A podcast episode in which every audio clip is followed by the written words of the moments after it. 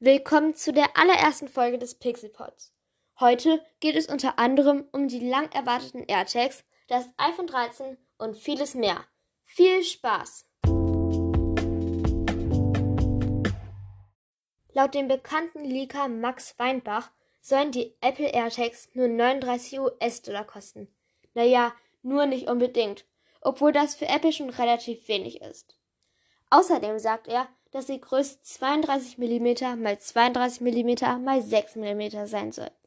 Das ist erstaunlich wenig. Dementsprechend könnte ich mir auch vorstellen, dass sie sehr leicht sein werden. Weiter geht's mit dem iPhone 13. Obwohl die offizielle Bekanntgabe, wie auch sonst immer, erst Ende September sein soll, gibt es schon jetzt reichlich Leaks. Nochmal zur Erinnerung. Der Begriff Leak bezeichnet im deutschsprachigen Raum die nicht autorisierte Veröffentlichung von Informationen. Danke Wikipedia. Also, wieder laut Max Weinbach soll Apple für die iPhone 13 Modelle an einer neuen Kamera und an weiteren Farben arbeiten. Hinzu kommen könnte ein tieferes Schwarz und eine Mischung aus Orange und Bronze. Die Objektive der Kamera sollen weniger aus dem Gehäuse herausragen. Der Porträtmodus soll nun noch besser werden und die Mikrofone werden überarbeitet, um eine Geräuschunterdrückung bzw. eine Filtrierung von Hintergrundgeräuschen zu ermöglichen.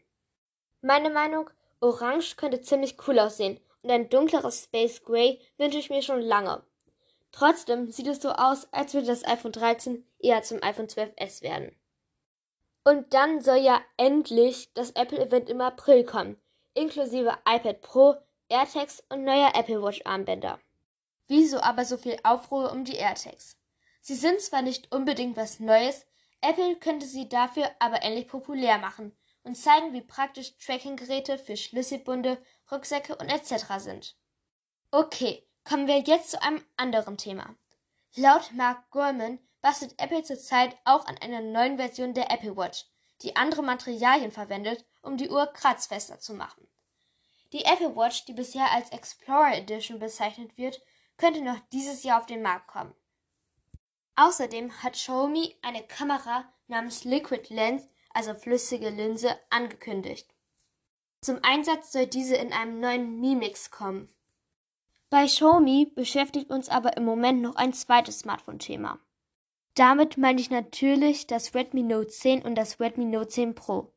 Die beiden Geräte gelten schon jetzt als Preis-Leistungskracher im Einsteiger- bis Mittelklasse-Bereich. Und seit einigen Tagen sind sie auch endlich bei uns erhältlich. Das war's dann aber auch schon für heute. Bis zum nächsten Mal.